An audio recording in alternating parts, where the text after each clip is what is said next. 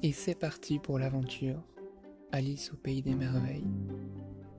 Une œuvre qui me tient particulièrement à cœur, une écriture très singulière et un récit complètement déjanté que j'apprécie énormément, que je tiens à partager.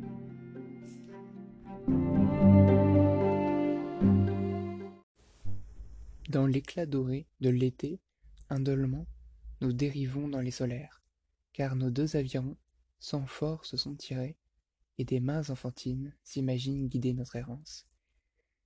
Cruel trio, alors même que le ciel invite tant à rêver, réclamer un conte à qui n'a de souffle pour se lever la plus légère des plumes?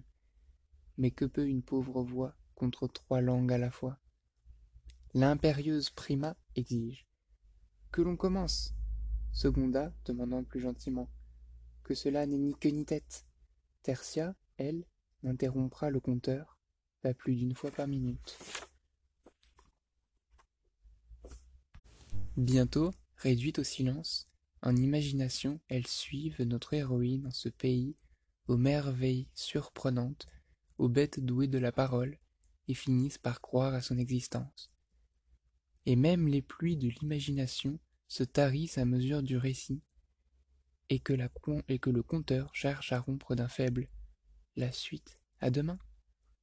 C'est maintenant demain, lui font écho les trois joyeuses voix.